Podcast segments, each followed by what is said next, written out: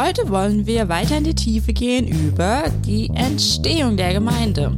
Schön, dass ihr alle heute wieder mit dabei seid zu einer weiteren Folge von Echo Gottes. Ich bin Jessie Und ich bin Sandy.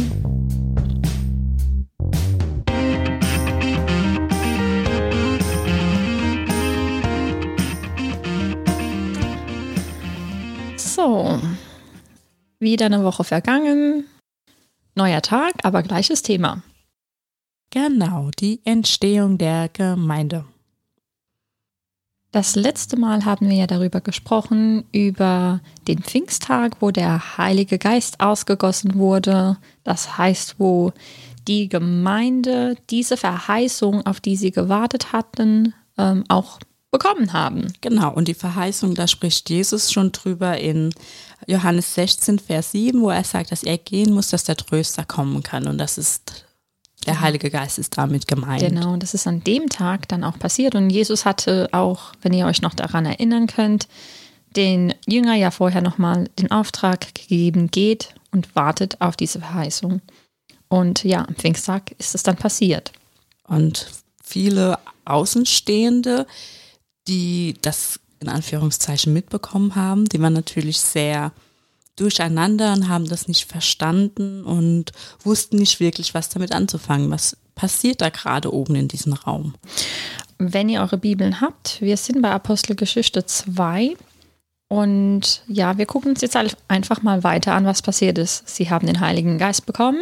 Diese ganzen Juden, die dort waren, fragen, fragten sich, was ist denn da passiert? Und äh, ja, die haben dann ihre Antwort bekommen.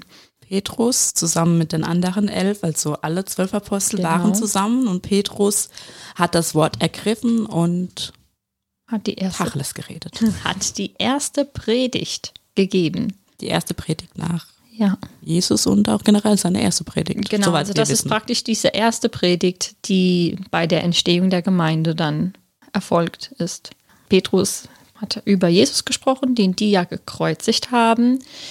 Und zu der Frage halt, was ist denn da passiert, warum die alle reden. Manche haben ja gedacht, die wären besoffen.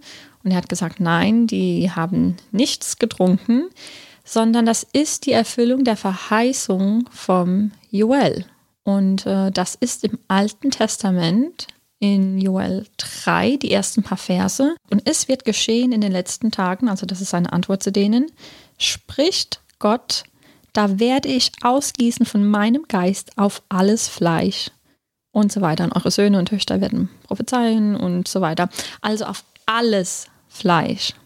Er gibt diese Verse wieder und sagt, und das ist das. Ge- Genau, das ist gerade hier passiert. Er nimmt ihnen quasi so ein bisschen den Wind aus den Segeln.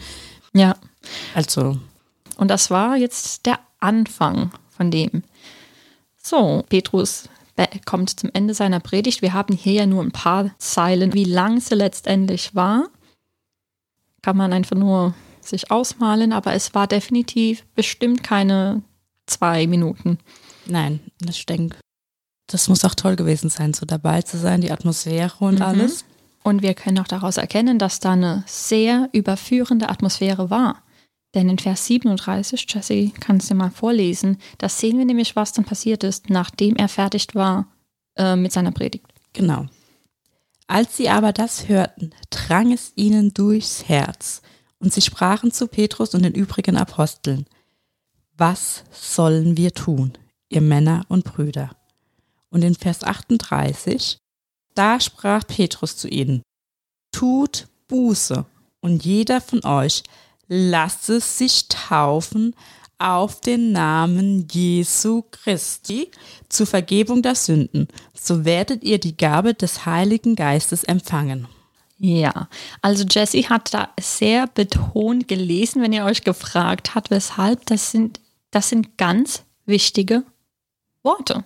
Es heißt, lasset euch taufen auf den Namen Jesu Christus. Und natürlich zuerst mal tut Buße, dann lasst euch auf diesen Namen taufen Und ihr werdet empfangen die Gabe des Heiligen Geistes. und damit seid ihr auf dem richtigen Weg, safe zu sein. Also es heißt nicht einfach, es steht da nicht nur glaubt und ihr seid errettet, sondern tut Buße, Mhm. lasst euch taufen auf den Namen Jesu und dann empfangt ihr den Heiligen Geist. Das sind quasi drei Steps. Diese drei Sachen, die braucht Ja. man.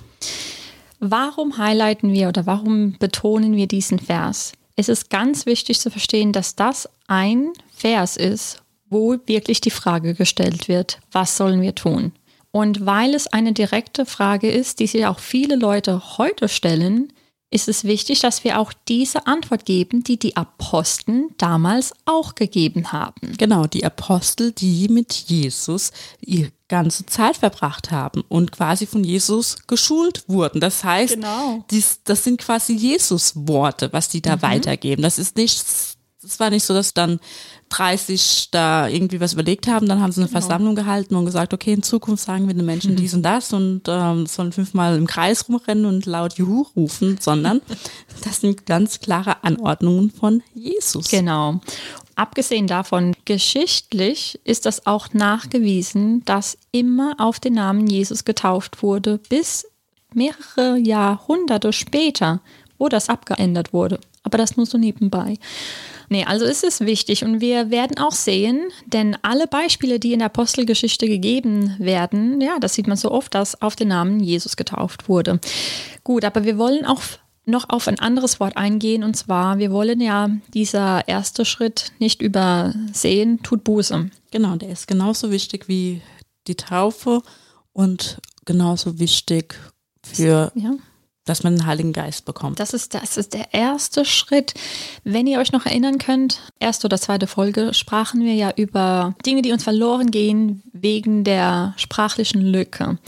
Dieses Wort Buße tun, das ist im Griechischen ähm, ein, also das Wort selbst bedeutet, eine 180-Grad-Wendung zu machen.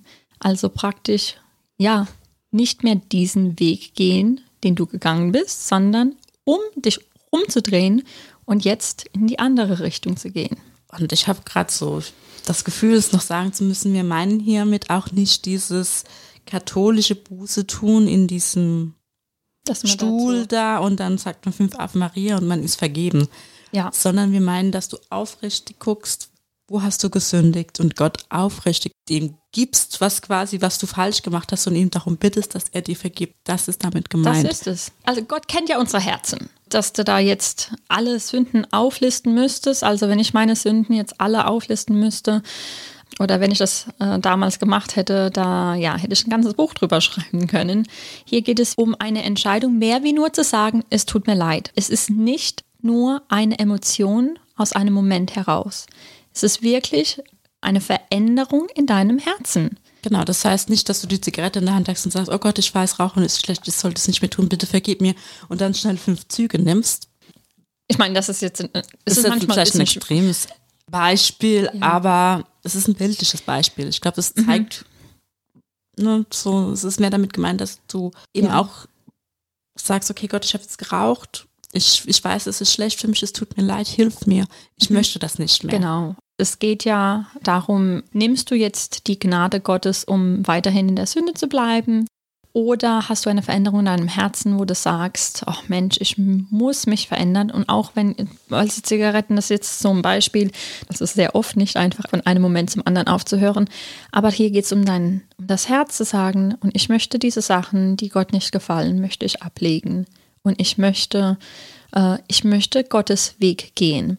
Und wir wollen hier niemanden verurteilen, denn dieser Wandel mit Gott, das ist ein Prozess. Aber nochmal, es geht um das Herz. Also diese Veränderung im Herz zu sagen. Genau, also es geht nicht darum, dass wir dir hier jetzt eine Liste geben und du arbeitest die dann ab Genau. und machst einen Check und dann ist alles gut. Nein, du alleine weißt, was deine Probleme sind und du machst das mit Gott selbst aus. Ja. So. Ja, Und Gott, je enger eure Beziehung wird, desto mehr wirst du Gott auch sprechen hören und Gott wird dir zeigen, wo er eine Veränderung wünscht von deiner Seite. ja. Buße tun, das ist also eine, eine Reaktion. Also das heißt, dein Herz ist jetzt gerichtet, um zu sagen, oh, ich bin überführt worden, ich erkenne, dass ich ein Sünder bin, ich erkenne, dass ich einen Erlöser brauche.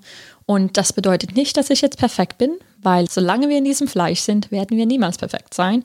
Aber zu sagen, und ich möchte jetzt nicht mehr meinen Weg gehen, sondern ich strebe jetzt danach, ja, Gottes, Gottes Weg, zu gehen. Gut, und dann wird ja gesagt, und lasst euch taufen auf den Namen Jesu.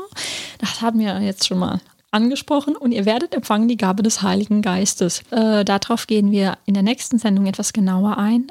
Aber ich wollte noch was sagen zum Heiligen Geist. Manchmal bekommen Leute den Heiligen Geist auch bevor sie getauft werden. Und das sagen wir nicht nur so, sondern es ist auch biblisch belegt. Ja. Ähm, Apostelgeschichte 10, aber das machen wir dann das nächste Mal. Es ist wirklich toll, ähm, einfach zu sehen, wie ja, Gottes Wort so zusammenkommt. Aber jetzt wollen wir uns nochmal diese Schritte der Erlösung anschauen, die ja oftmals als neue Geburt genannt wird. Als neue Geburt sehen wir ganz gut bei Nikodemus. Mhm. Das ist im Johannes 3. Bevor wir diese Schriftstelle jetzt anschauen oder uns, oder uns raussuchen, also Nikodemus, das ist ein Gelehrter, ein Pharisäer, der kommt nachts zu Jesus. Und er sagt zu dem, wir erkennen, dass du von Gott geschickt bist. Jesus spricht halt mit ihm jetzt über diese Erfahrung der neuen Geburt. Wir müssen da ja im Auge behalten, dass Jesus ihm das gesagt hat, noch bevor er am Kreuz gestorben ist und bevor die Gemeinde überhaupt entstanden ist. Stimmt. Das war alles noch ein Babyschuhen. Es gab eigentlich nur die Apostel bis dahin. Genau. Und Jesus. Und ähm, ja, also wir schauen uns das noch an und dann kommen wir nochmal zu diesem Thema Buße, weil das kommt, das wird alles schön zusammenkommen. Ja, also was hat Jesus denn dem Nikodemus gesagt? Das ist ab Vers 3. Genau, in Vers 3 sagt, Jesus antwortete und sprach zu ihm, Wahrlich, wahrlich, ich sage dir, wenn jemand nicht von neuem geboren wird, so kann er das Reich Gottes nicht sehen. Nikodemus spricht zu ihm, wie kann ein Mensch geboren werden, wenn er alt ist? Er kann doch nicht zum zweiten Mal in den Schoß seiner Mutter eingehen und geboren werden. Jesus antwortete, Wahrlich, wahrlich, ich sage dir, wenn jemand nicht aus Wasser und Geist geboren wird, so kann er nicht in das Reich Gottes eingehen. Was aus dem Fleisch geboren ist, das ist Fleisch. Und was aus dem Geist geboren ist, das ist Geist. Mhm. Wir machen hier ganz kurz Halt. Jesus hat ihm gesagt, also du musst aus Wasser und Geist geboren werden. Das heißt, du brauchst beides. Wasser ist Taufe und Geist Ist der Heilige Geist. der Heilige Geist. Und wisst ihr noch, was, was auch noch ganz super ist? Hab ja gesagt, wir kommen zu der Buße zurück. Das Wort Buße bedeutet eine 180-Grad-Wendung. Jetzt pass mal auf, wenn du schwanger bist, denn der nimmt ja das Beispiel mit einer neuen Geburt.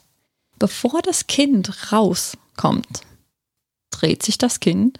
Um 180 Grad. Ja, ich finde es so toll. Und dann wird er. Ja. ja, aber pass auf. Er bricht ja noch das Wasser.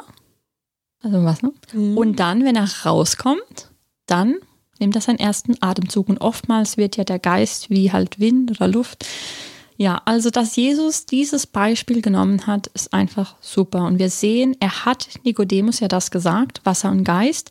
Der Nikodemus konnte es vielleicht noch nicht ganz verstehen und hat es auch sicherlich noch nicht verstanden gehabt. Aber Jesus hat definitiv schon gewusst, dass das der Plan ist. Ja, Natürlich hat er das schon gewusst. er war ja schließlich da, um alle vorzubereiten. okay. Das musste jetzt sein. Ja. Was auch noch interessant ist, wieder zu dem Thema Buße. Der Johannes der Täufer, seine Predigt war, tut Buße. Stimmt. Mhm. Dann kam Jesus und seine Predigt war, Tut Buße. und dann kam Petrus und seine Predigt war, Tut Buße. Und dreimal. Also alle guten Dinge sind drei. Kommt daher. Ja, also Buße zu tun, das ist absolut notwendig. Und jetzt kommt halt diese Frage, ja, was ist mit dem Glauben? Hm, da gibt es doch so ein toller Vers. Jesse, den hast du ja rausgeholt. Johannes 11, Vers 25. Da spricht Jesus zu ihr. Ich bin die Auferstehung und das Leben. Wer an mich glaubt, wird leben, auch wenn er stirbt. Und jeder, der lebt und an mich glaubt, wird in Ewigkeit nicht sterben. Mhm. Glaubst du das? Und das hat er An Martha. gesagt? An Martha. Das hat er zu Martha gesagt, mhm. kurz nachdem er ihren Bruder wieder auferweckt hat. Den Lazarus. Ja. Wir möchten ja jetzt euch ein bisschen zum Denken anregen. Hier steht jetzt, wer glaubt. Und dann hören wir auf den Petrus, ja, du musst Buße tun. Und du musst getauft werden. Nun ja, was ist auch wieder, wie Sandy vorhin schon gesagt hat, mit dem Herz und Gott sieht in dein Herz. Und genauso wenig wie wir dir eine Checkliste geben können, kannst du jetzt rausrennen und schnell irgendwas runterrattern und sagen, ich tue Buße. Das bringt dir nichts, wenn du nicht daran glaubst, dass es Gott auch Genau. gibt. Weil dann wirst du auch nicht den Heiligen Geist empfangen, weil du glaubst dir auch nicht daran. Kann ich jetzt sagen, weißt du was? Ich mag lieber Johannes 11, wo steht, ich soll einfach nur glauben und ich werde ewiges Leben haben. Oder soll ich jetzt vielleicht noch das andere machen? Oh nee, das andere gefällt mir nicht. Ich mag das nicht. Also, okay, Buße mache ich noch, aber ich lasse mich nicht taufen. Pass mal auf. Statt jetzt vielleicht einfach hier eine Blockade zu machen und sagen, jetzt höre ich nicht weiter. Wenn wir jetzt ganz ehrlich sind, widerspricht sich hier die Bibel oder ergänzt sie sich? Und das ist eine ganz ehrliche Frage, die wir uns stellen müssen. Und für uns ist die Antwort klar, aber wir hätten gern, dass ihr euch auch eure eigene Antwort rauszieht. Hinterlasst gerne Kommentare und lasst uns wissen, wie ihr das seht. Ja, wir wollen zurückkommen zur Schrift. Wir wollen wirklich sehen, was sagt die ganze Schrift. Wir wollen Tradition brechen. Wir wollen Tradition auch vielleicht, was heißt denn in Frage stellen, aber so vieles, was man tut, wo man gar nicht weiß, warum. Wir wollen, dass ihr anfangt zu denken.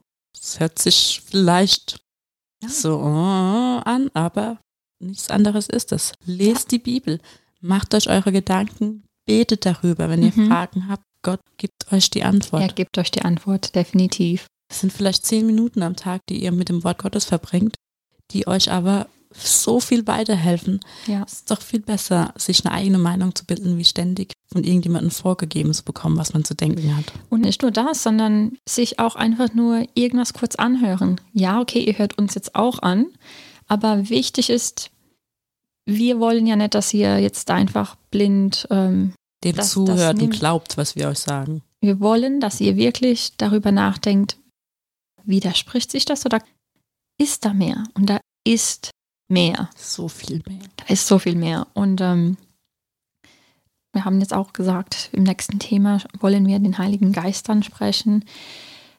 Wir könnten ja jetzt sagen, okay, das war damals wirklich nur für die erste Gemeinde gewesen, das war damals wirklich nur für diese erste Zeit gewesen. Woher habe ich denn die Gewissheit, dass das heute noch so ist? Äh, wir gehen jetzt wieder zurück zur Apostelgeschichte 2 und wollen uns auch den 39. Vers noch durchlesen. Denn Weil- da steht, ja, denn euch gilt die Verheißung und euren Kindern und allen, die ferne sind, so viele der Herr, unser Gott, herzurufen wird.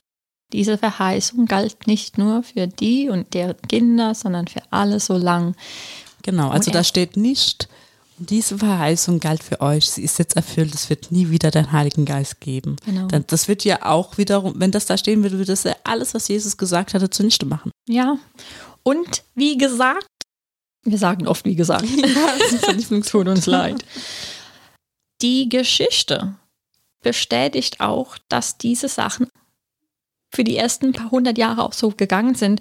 Und Gottes Wort ist da auch nicht irgendwo untergegangen. Nur nach ein paar hundert Jahren hat sich, ja, hat sich dann praktisch der Staat eingemischt. Ich sage das so ungern, aber wenn man so sehen möchte. Ja, und ab dann haben sich einfach Dinge verfestigt, also wurden Dinge verändert, die verfestigt wurden und die bis heute, wo wir bis heute noch die Konsequenzen davon tragen.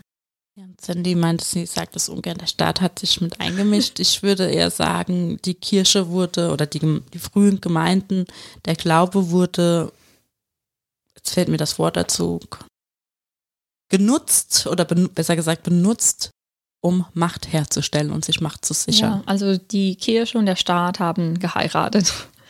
Ja, und ich meine, das ist auch nichts, nichts Neues. Das lernen wir in der Schule, das lernt Ja. man im Geschichtsunterricht, wie dann plötzlich Staat und Kirche eins wurden. Ja, ich weiß, heute ist recht kurz. Macht euch bitte darüber Gedanken. Nehmt die Zeit, betet.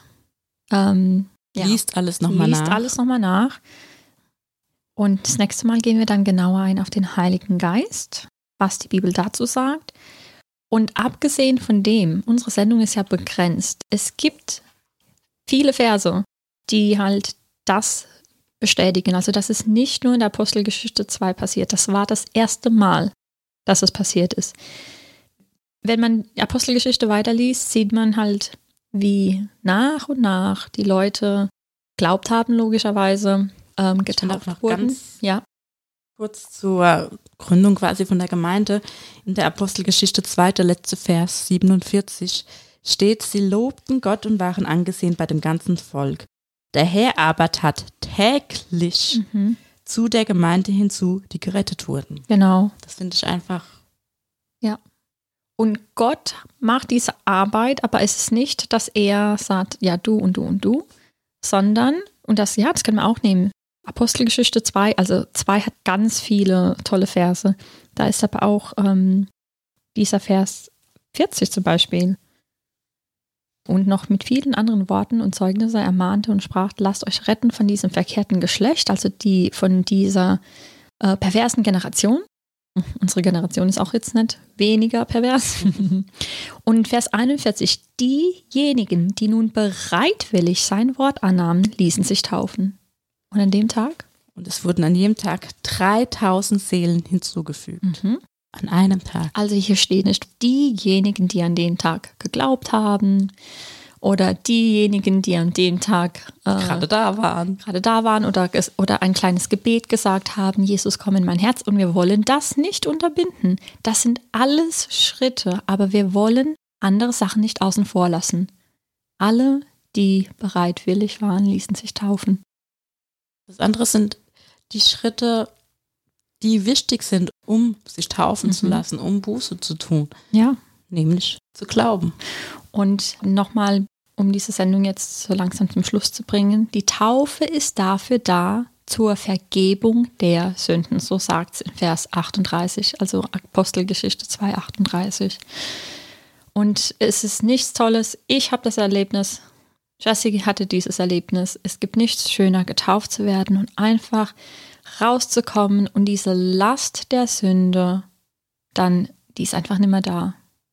Das ist ein Erlebnis, das kann mir keiner nehmen. Amen. Amen. Ja. Gut. Also, wir hoffen, dass wir euch vielleicht ein bisschen dazu ermutigt haben, ein bisschen genauer in das Wort einzugehen. Wenn ihr irgendwas fühlt oder wenn, ja, auch sogar wenn ihr denkt, hm, ich weiß nicht ganz genau, betet drüber. Ja, und Gott führt euch. Gott wird euch führen. Wir wünschen euch Einen wunderschönen Tag, Abend. wann auch immer ihr das hört. Ähm, seid gesegnet und ja, habt Bleibt einfach gesund. genau, bleibt gesund und habt einfach einen schönen Tag. Dann sagen wir mal Tschüss und Bis zum nächsten zum Mal. nächsten Mal.